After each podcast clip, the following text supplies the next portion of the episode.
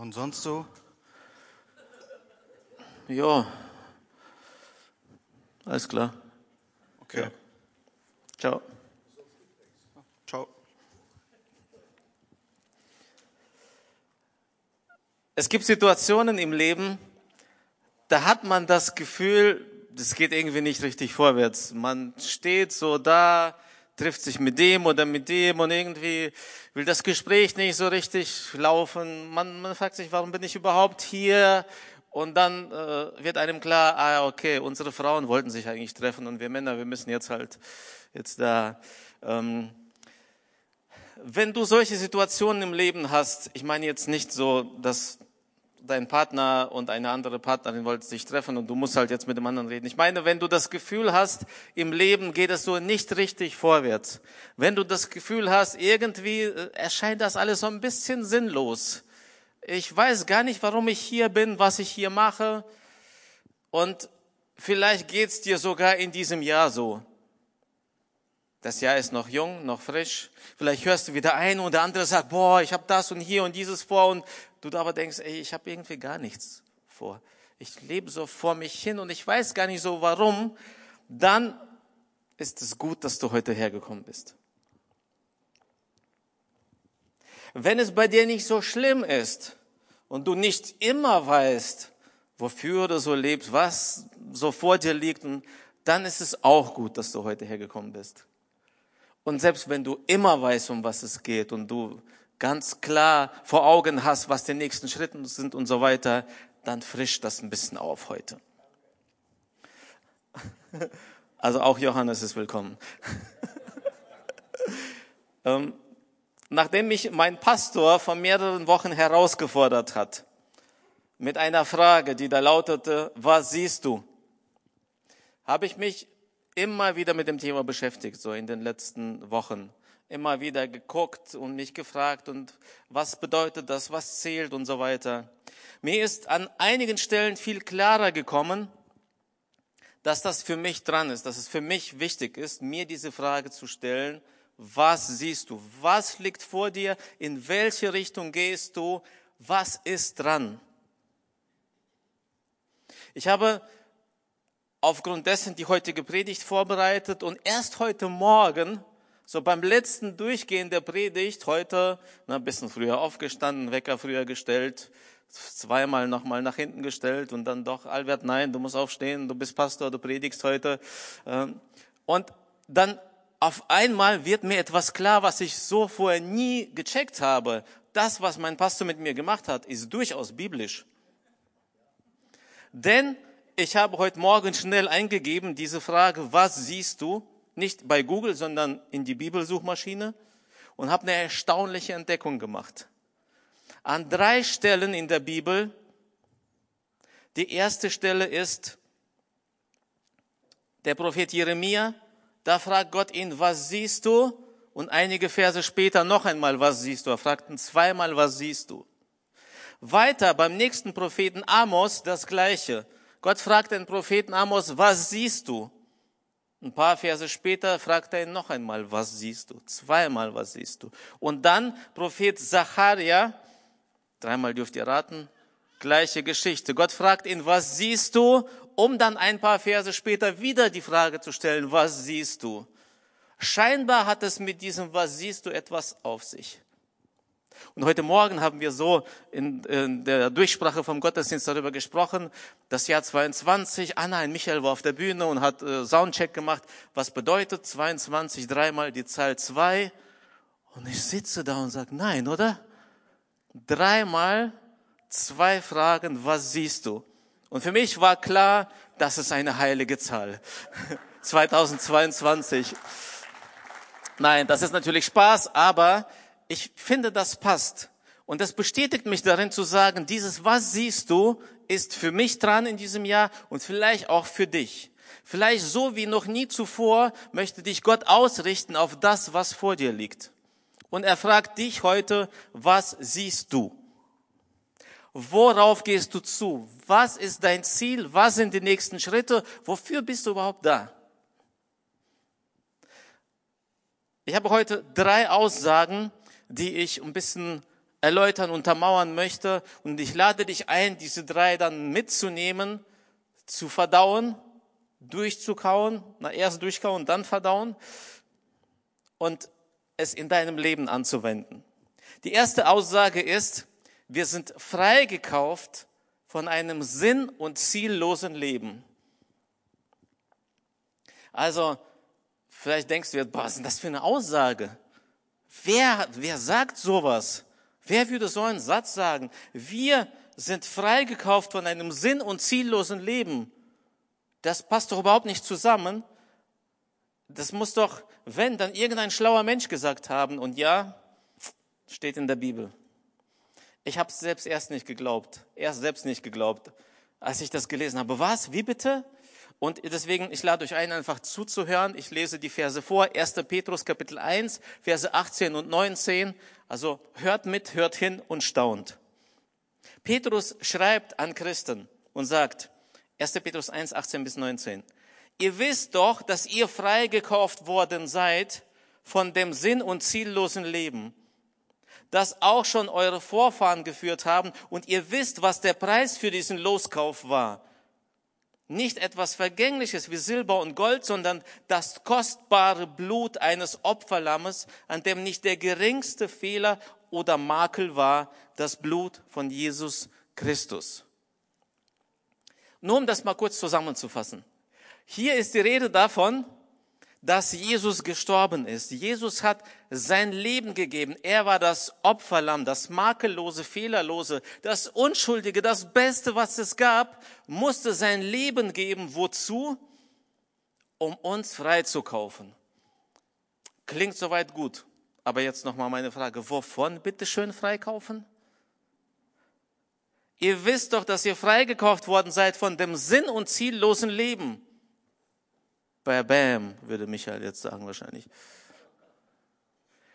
Jesus hat sein Leben gegeben, um uns freizukaufen von einem Leben, das sinn- und ziellos ist. Also Moment. Jesus hat sein Leben gegeben, um uns von Sünde freizukaufen. Da gehe ich mit. Das ist doch klar. Also das wissen sogar kleine Christen schon. Also junge meine ich. Kleine auch. Er hat uns freigekauft von der, von der Macht des Teufels. Er hat uns freigekauft und uns Vergebung geschenkt. Er hat uns freigekauft. Durch den Tod hat er den Zugang zum Himmel geschaffen. Das ist ja alles, das, da gehen wir mit. Aber er hat uns freigekauft von einem ziellosen Leben. Und das wiederum bedeutet, dass bevor wir uns für ein Leben mit Jesus entschieden haben, unser Leben ziellos war und sinnlos war. Moment nochmal. Also ich diskutiere gerne so ein bisschen mit Bibelstellen mit Paulus. Das kann doch nicht sein. Paulus selbst, der das geschrieben hat, der hatte sehr wohl Ziele im Leben. Danke. Petrus selbst hatte Ziele im Leben. Also Johannes, du bist auch nicht nur zum Hören da heute. Vielen Dank für die Ergänzungen. Petrus selbst hatte sicherlich Ziele im Leben. Er war ein Unternehmer, er war selbstständig, er war Fischer, er hatte Angestellte oder zumindest mal Partner. Sicherlich hast auch du, bevor du dich für ein Leben mit, Jesus entschieden hast, Ziele gehabt. Du hattest ja irgendwas vor, irgendwas bewegte dich ja im Leben. Der eine hatte mehr, der andere weniger Ziele, aber das war doch so. Petrus wird aber in diesem Moment klar, dass das, was wir jetzt haben nach der Bekehrung, das, was Jesus uns gegeben hat, dieses neue Ziel, diese neue Richtung, dieser neue Sinn, im Vergleich dazu war alles, was wir vorher hatten, sinnlos und ziellos. Wir dürfen, nachdem wir uns für ein Leben mit Jesus entschieden haben, also ein Leben führen, das ausgerichtet ist, das eine klare Richtung hat, ein Leben, in dem wir uns fragen, wofür bin ich da, wofür lebe ich, was ist das Ziel, was ist der Sinn, wohin geht es und was sind die nächsten Schritte. Und das klingt gar nicht so sehr nach Heiligem Geist, oder? Weil wenn der Heilige Geist führt, dann muss man sich nicht vorbereiten, dann muss man nicht planen, dann kommt man und der Heilige Geist erfüllt einen und dann ne, steht auch in der Bibel, wenn ihr euch verantworten müsst, macht euch keine Sorgen, Der Heilige Geist wird euch schon geben, was ihr sagen sollt und so. Ist das nicht ein bisschen widersprüchlich? Schaut mal, was die nächsten zwei Bibelstellen sagen. Epheser 4, 17. Jetzt spricht Paulus. okay, ich weiß was. Epheser 4, 17. Ich will vor Gott bezeugen, dass ihr nicht mehr leben sollt wie Menschen, die Gott nicht kennen und deren Denken ohne Sinn und Ziel ist. Boah, was für heftige Bibelstellen. Und wenn du heute da bist und Gott noch nicht kennst, ich, heute ist nicht mein Ziel, dich, dich zu ohrfeigen. Es ist nicht mein Ziel, dir zu sagen, also wir, wir, die die Weisheit erkannt haben, wissen, worum es sich zu leben lohnt und so. Und du, du hast keine Ziele und keine. Nein, heute ist meine Einladung, das zu schmecken, was du bekommst, wenn du Jesus Christus erlebt hast. Wie auf einmal dein, deine ganze Lebensperspektive, dein Blick auf das Leben sich verändert und du merkst und dich fragst, wo war ich denn bisher? Möchte dich zu einem Ziel, zu einem Leben einladen, das so lebenswert ist, das einfach alles andere in den Schatten stellt. Nächste Bibelstelle, wir kommen zurück zu Petrus, 2. Petrus 1.8. Hier heißt es, je mehr ihr in dieser Hinsicht vorankommt, desto mehr werdet ihr mit Hilfe der Erkenntnis von Jesus Christus, unserem Herrn, ein sinnvolles, auf andere ausstrahlendes Leben führen. Jetzt ergänzt er das Ganze und sagt, hey, ein Leben mit Zielen, ein sinnvolles, zielgerichtetes Leben. Es geht dabei nicht nur um dich, sondern es geht darum, dass das, was du tust, auf andere ausstrahlt, abfärbt, Einfluss nimmt. Danke, Johannes, bist der beste Zuhörer heute. Äh, und ich möchte auch euch ermutigen, ihr könnt das gerne, Johannes, äh, gleich machen. Ja, reagiert gerne. Wenn euch irgendwas anspricht, ja, ruft rein. Deutsch oder Englisch ist egal. Awesome ist auch cool. Die Begegnung mit Jesus schafft also etwas Neues. Es öffnet mir die Augen für meine Daseinsberechtigung, für meine Existenz, für mein Leben, für das, wofür ich lebe. Und eins meiner Lieblingsgeburtstagsglückwünsche, die ich gerne verteile. Also wer Teil der Gemeinde ist, der hat sicherlich von mir schon eine SMS, eine E-Mail oder einen Anruf bekommen, wenn er Geburtstag hatte. Und da steht ganz oft so ungefähr der Satz, ich wünsche dir für das neue Lebensjahr, dass du weißt, wofür du lebst und zudem die Gewissheit hast, dass es sich absolut lohnt, dafür zu leben. Und das ist so, das bringt das bisschen auf den Punkt. Wir sind freigekauft worden von einem sinn- und ziellosen Leben, weil wir dadurch nun oder damit wir dadurch nun wissen, wofür wir leben und die Gewissheit haben, es lohnt sich. Erste Aussage der Predigt, wir wurden freigekauft von einem ziel- und sinnlosen Leben. Zweite Aussage, und das ist jetzt der logische Schritt, wir sind bestimmt oder wir wurden bestimmt für ein zielgerichtetes und sinnvolles Leben. Also weg von etwas hin zu etwas. Vielleicht könnt ihr euch an die Predigt von Thomas erinnern. Ich habe ihm noch vor Augen, wie er sagt, weg von hinzu. Wir können nie immer nur eins tun. Wir verlassen immer etwas, wenn wir etwas anderem näher kommen. Und wir sind geschaffen für ein Leben, also bestimmt für ein Leben, das zielgerichtet ist. Und einer, der das auf ganz besondere Art und Weise erlebt hat, ist Apostel Paulus. Er schreibt an die Korinther in 1. Korinther 9, 26, für mich gibt es daher nur eins. Es ist so absolut, würde Johannes jetzt sagen. Es gibt nur eins. Na komm, komm schon, Paulus, es gibt da noch mehr. Nein, er sagt, nur eins. Dieses eine steht über allem. Und wenn ich das sehe, ist alles andere so weit weg, dass es fast nichts ist. Für mich gibt daher nur eins. Ich laufe wie ein Läufer, der das Ziel nicht aus den Augen verliert. Und ich kämpfe wie ein Boxer, dessen Schläge nicht ins Leere gehen. Haha, sind schon mal zwei, Paulus. Aber natürlich will er sagen, es geht in eine Richtung. Ich laufe wie ein Läufer, der das Ziel nicht vor Augen verliert und ich kämpfe wie ein Boxer, dessen Schläge nicht ins Leere gehen. Und spätestens jetzt frage ich mich, okay, Paulus, und was genau bedeutet das? Das ist also ein Leben als Christ. Marathon und Boxen. Paulus hatte ein Ziel oder eine Richtung. Und deswegen frage ich mich, welche, wofür oder wohin ist er gerannt? Wofür oder wogegen hat er gekämpft? Und ich habe einen Bibelvers gefunden, der das so auf den Punkt bringt, was das Lebensziel von Paulus war. Und das ist Apostelgeschichte 20, Vers 24. Er sagt, doch es liegt mir nichts an meinem Leben. Oh Mann. Also, wenn du diesen Bibelvers so zu deinem Lebensvorbild machen möchtest, heftig, oder? Es liegt mir nichts an meinem Leben, sagt Paulus. Mein persönliches Ergehen hat keinerlei Bedeutung.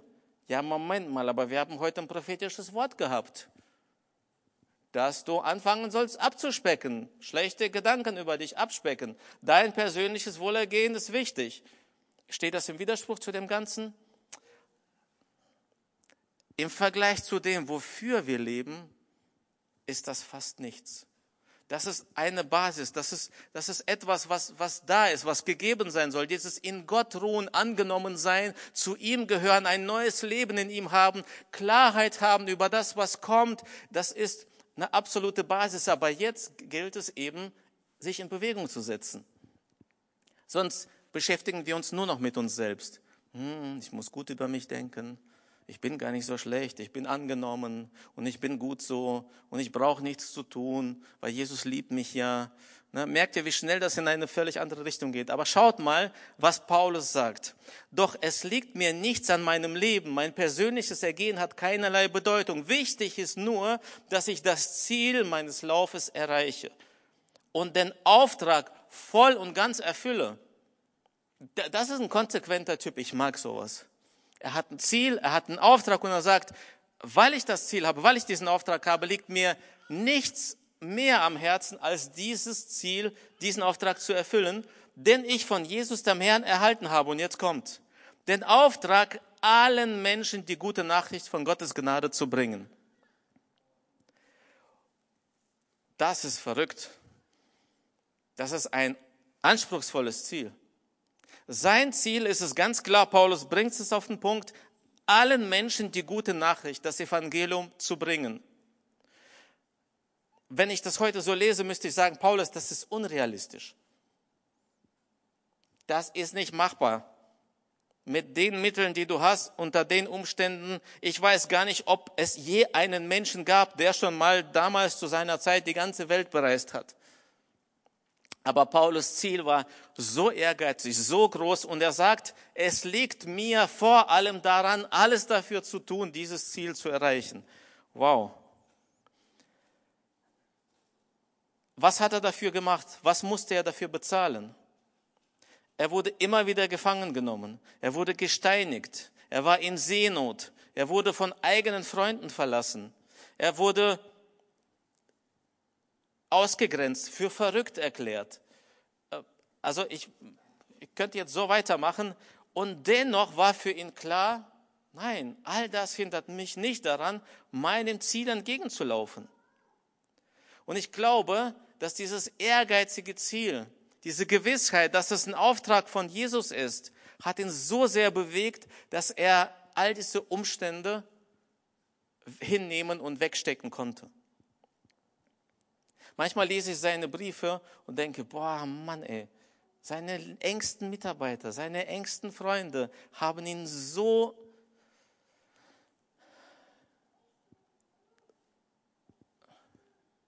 Und Paulus hat die Kraft, bis zum Schluss weiterzugehen, dem Ziel entgegen. Und ich glaube, das möchte ich von Paulus lernen.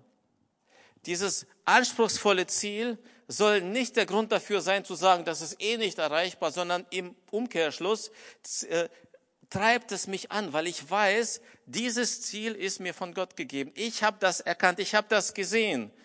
Und als mich unser Pastor herausforderte vor ein paar Wochen, wer möchte, kann das nachhören in einer Predigt, ist bestimmt auf YouTube, nicht bestimmt sicher, was ich gesehen habe, und das war für mich herausfordernd, okay, nicht so wie bei Paulus, aber ich habe es angenommen und ich bin diesen Weg gegangen.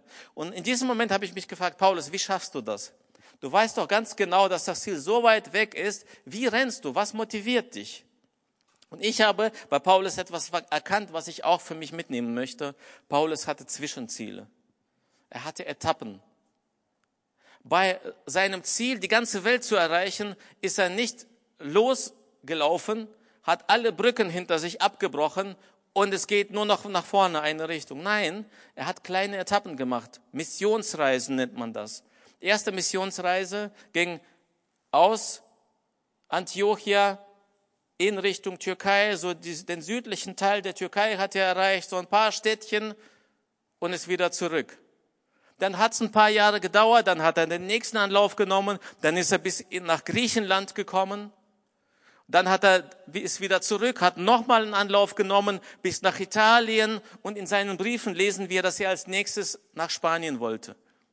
Paulus hat immer wieder Zwischenziele gehabt und das ist das, was ich für mich lernen möchte, mitnehmen möchte in dieses Jahr 2022, dass ich das große Ziel habe, ehrgeiziges Ziel habe, aber ich will auch Zwischenziele haben, Zwischenschritte. Ich nenne das Meilensteine. Ein Meilenstein kommt aus der Zeit vor dem Navigationssystem und hat angegeben, wie weit du gefahren bist oder wie weit noch zu fahren ist. Im Marathon gibt es sowas ähnliches. Äh, läuft jemand vielleicht Marathon von euch? Ist schon mal jemand Marathon gelaufen? Okay, keiner.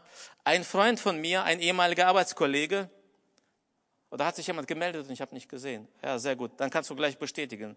Du kannst reinrufen, Amen, Bruder oder irgendwas. Ne? Ein, ein ehemaliger Arbeitskollege hat mir erzählt, es gibt da sowas wie Entfernungsmarkierungen im Marathon die sind so wichtig, weil wenn der Marathonläufer diese lange Strecke vor sich hat, er verliert ganz schnell an Motivation. Er weiß nicht so gut, wie er seine Kraft einteilen muss und deshalb rennt er von einer Markierungsentfernung zur anderen. Und spannend ist, wenn es spezielle Läufe gibt, die auch durch die Berge gehen, dass wenn es steil berghoch geht, die Entfernungen von diesen Markierungen kürzer sind weil es länger dauert, bis ich da ankomme, weil berghoch ist es anstrengend. Und dann äh, läuft der Marathonläufer bis zur nächsten Markierung und motiviert sich und sagt, hey, die nächste Markierung kommt. Ich habe Michael gefragt, er hat mir erzählt, dass er sich wieder im Fitnessstudio angemeldet hat. Äh, ich dachte, oh Mann, ey, habe ich auch mal ein Jahr bezahlt, war dreimal dort. Und ich habe mich ja gefragt, was, was will er denn dort so machen? Und er sagt, ja, äh, sage ich Cardio am Laufband? Sagt er, oh nee, wenn ich mich aufs Laufband stelle und da eine Stunde eingebe, dann gucke ich nach fünf Minuten schon, wie lange es noch dauert. Ne? Weil du hast da keine natürlichen Markierungsentfernungen. Ne? Da läuft einfach die Zeit so runter. Und deshalb ist es so wichtig für unser Leben, wenn wir nach vorne gehen wollen, wenn wir uns Ziele setzen, ehrgeizige Ziele, dass wir messen können, sind wir noch auf Kurs, sind wir richtig unterwegs. Und dieses Jahr gab es so eine Überraschung für mich. Ich kann mich erinnern, vor ungefähr einem Jahr saßen wir als, als Live-Group, so damals per Zoom noch, weil Treffen vor Ort verboten waren. Und wir haben darüber gesprochen, was denn so die Ziele sind für das nächste Jahr. Und der eine erzählt so ein bisschen was. Ich habe natürlich angefangen, so was meine Ziele sind. Und da gab es da so jemanden in unserer Live-Group, der sagt, ich habe keine Ziele. Ich lebe so ich, ich, ich, vielleicht gebe ich das nicht mehr so genau wieder. Übrigens, er kann sich schon auf den Weg machen. Äh, und er sagt, ja, ich guck so, was kommt und dann schaue ich mal, ich bin zufrieden mit meinem Leben und so. Und ich dachte mir, oh Mann, ey, wie, wie kann man so leben? Ich habe es natürlich nicht gesagt, ich habe gelächelt, bin Pastor. Ne? Und äh, dann ist in diesem Jahr einiges passiert im Leben dieses Mannes. Er hat mir übrigens äh, wollen wir ihn willkommen heißen auf der Bühne. Das ist Sascha Gattmann. Sascha, komm.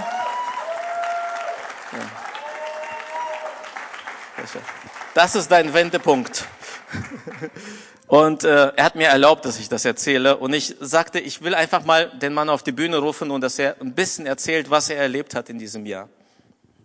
Ja, schönen guten Morgen. Ich erinnere mich nicht mehr wirklich an dieses Gespräch, bin ich ganz ehrlich.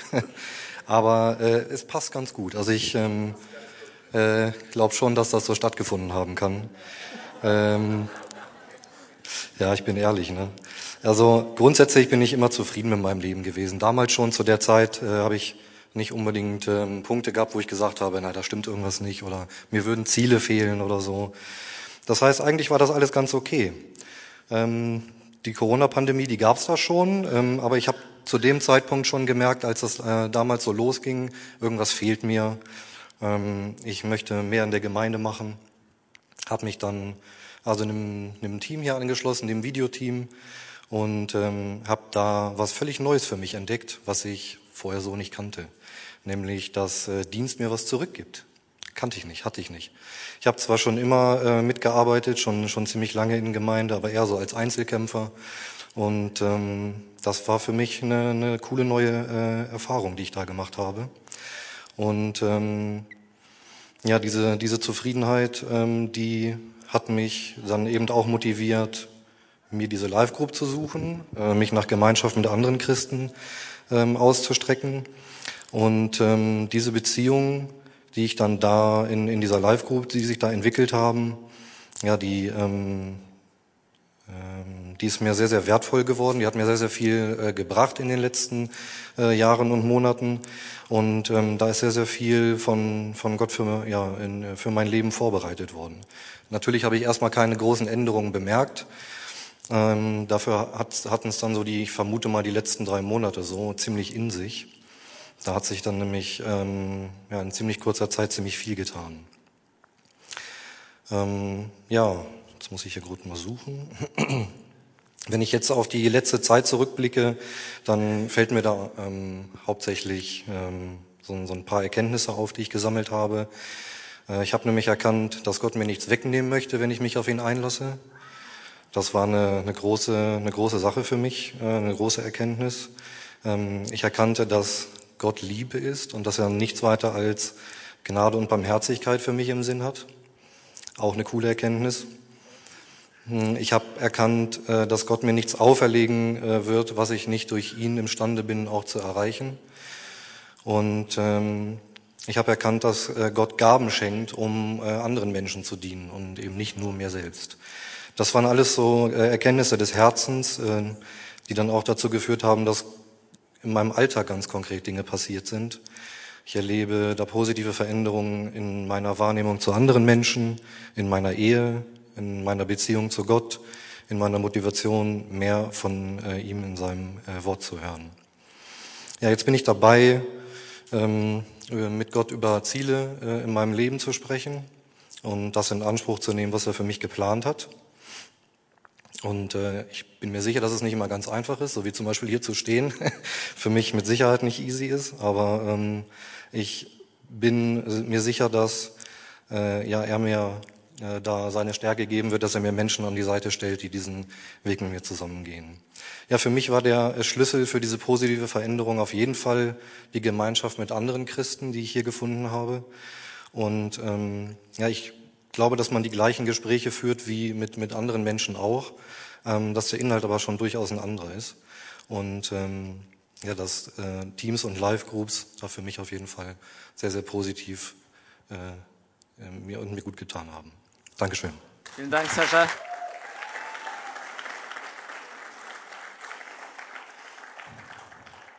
Okay, ich bin ungefähr bei der Hälfte meiner Predigt angekommen.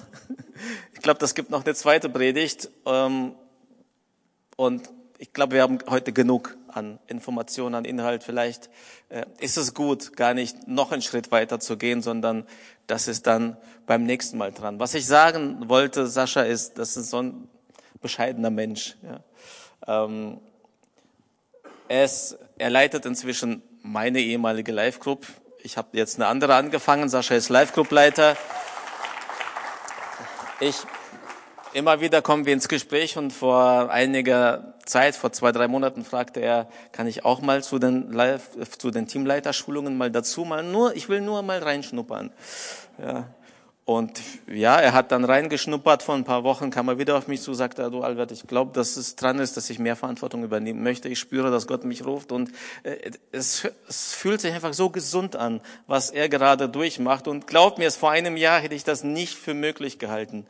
Es ist für mich der Überraschungsmann des Jahres hier. Äh, ja. Und, äh, aber was, was ich sagen möchte, und ich glaube, wir kommen einfach zum Schluss, wir beten gleich. Ähm, es muss nicht unbedingt dieses Krasse sein, ja. Also das ist das das ist bei Sascha jetzt vielleicht so deutlich sichtbar geworden, weil äh, ich oder wir ihn auch kannten, wie er vorher war. Und ich war mir echt vor zwei Jahren nicht sicher, ob er überhaupt in der Gemeinde bleibt. Es, er hat schwierige Zeiten erlebt, aber er hat diesen Punkt irgendwie gecatcht. Er hat ihn gegriffen. Er hat verstanden, ich bin nicht nur irgendjemand, ich habe nicht nur irgendetwas, sondern äh, Gott will damit etwas tun. Und ähm, so, so, so ruhig und ich weiß nicht, wie er auf euch gewirkt hat, aber für mich strahlt er irgendwie so, so eine Ruhe aus, so eine Gelassenheit.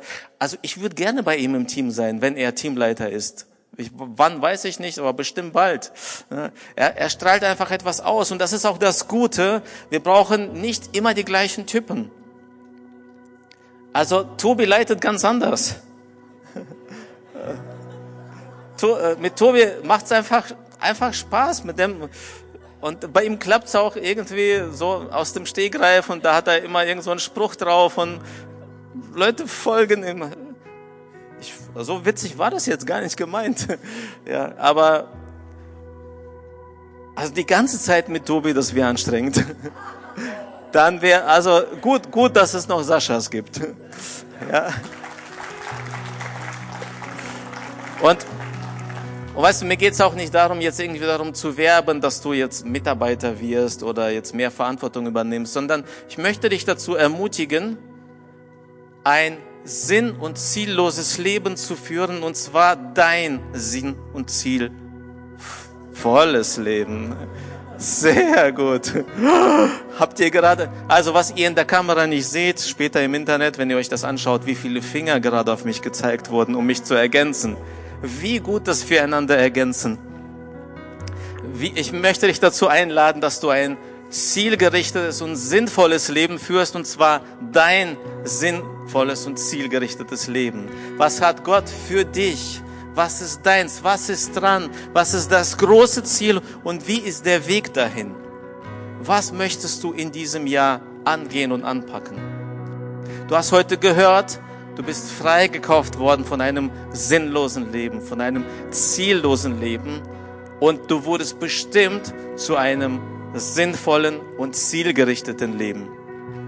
Der dritte Punkt wäre, du wurdest befähigt. Das ist die nächste Predigt. Halleluja, ich muss kein Thema mehr suchen. Ja. Und jetzt möchte ich dich einladen, ins Gebet zu gehen, und zwar in ein Gespräch mit Jesus. Ich möchte dich fragen, was siehst du?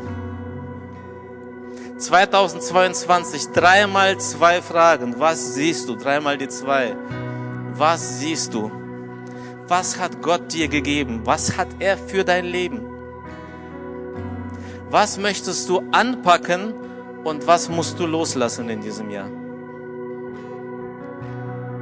Wo möchtest du Schritte tun? Wo glaubst du, dass Gott dich hinruft? Wo ist deine Sehnsucht? Vielleicht eine Sehnsucht, die noch nie sich Bahn gebrochen hat durch all die Dinge oder die Langeweile. Lass sie heute durchkommen. Lass sie jetzt durchkommen. Komm ins Gespräch mit Gott. Und lass dir diese Frage immer und immer wieder stellen. Mindestens sechsmal. Dreimal zwei. Was siehst du? Was siehst du? Was siehst du? Was siehst du? Was siehst du? Was siehst du?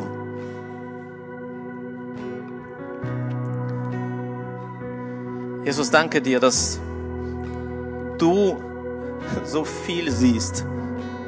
Und danke, dass du es nicht nur siehst, danke, dass du jetzt in diesem Moment zeigst.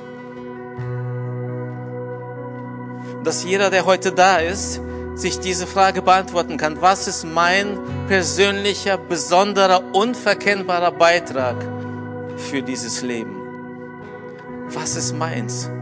Wohin gehe ich? Was ist meine besondere Berufung? Was ist meine besondere Begabung? Was hast du mir gegeben? Was ist jetzt dran? Wo möchte ich hin? Wie möchte ich leben? Und Jesus, ich bete, dass das jetzt nicht so ankommt, als würde es um Arbeiten gehen, um irgendwas zu tun, irgendwas zu leisten, irgendwas Neues mal zu machen, um dich irgendwie zufriedenzustellen. Ich bete, dass das, was jetzt ankommt, dass es eine Lebensart ist, eine Lebensweise, dass es Menschen antreibt, ihnen Energie gibt, Kraft, Freude, Mut, Frieden, darin zu leben, zu wissen, ich bin an der richtigen Stelle. Ich bin auf dem richtigen Weg, das ist mein Weg. Und danke, Jesus, dass wir einander, uns miteinander nicht vergleichen müssen. Danke, dass du für jeden seinen Weg hast. Und danke, dass du heute rufst. Und vor allem rufst du Menschen zu dir. Und das erste Ziel meines Lebens, das höchste und wichtigste, die Basis überhaupt, um vorwärts zu gehen, ist bei dir zu sein. Einfach nur bei dir zu sein und dich zu kennen. Und ich bete, dass du jetzt Menschen, die hier sind, die dich noch nicht kennen oder ihr Leben dir noch nicht gegeben haben, ich bete, dass du sie zu dir rufst. Dass sie jetzt in diesem Moment spüren, wie gut es ist, bei dir zu sein. Wie, wie, wie alle Lasten von den Schultern fallen. Wie Unsicherheiten verschwinden. Wie Licht in die Dunkelheit kommt, da wo sie nicht klar sehen konnten, wie du es auf einmal aufklart. Ich bete, dass du jetzt Menschen bewegst und sie zu dir rufst. Und wir würden das so gerne mit ihnen zusammen feiern, dass sie jetzt zu dir kommen. Und so möchte ich mich jetzt an euch wenden. Wenn jemand heute da ist, der sagt, das ist, das ist meine Einladung heute. Ich spüre, ich höre, wie Jesus mich ruft und ich möchte ihm heute mein Leben geben. Ich will mit ihm leben, nicht mehr ohne ihn. Ich will neu anfangen mit ihm an meiner Seite. Und wenn du heute da bist und du sagst, ja, ich bin es, die Einladung ist für mich, ich will mein Leben Jesus geben, dann würde ich so gerne mit dir beten und die Gemeinde betet mit. Und damit ich das tun kann, kannst du mir gerne ein Handzeichen geben. Und wenn ich dann deine Hand sehe, bete ich gerne von hier vorne. Bist du heute da? Dann lass mich gerne deine Hand sehen und wir beten gemeinsam.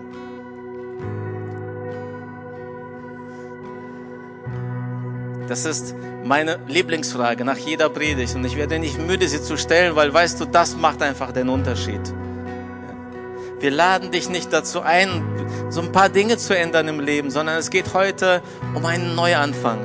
Und der ist heute für dich. Und wenn du da bist und sagst, ich will mit Jesus neu anfangen, dann würden wir gerne für dich beten und mit dir beten. Bist du da? Dann lass mich gerne deine Hand sehen.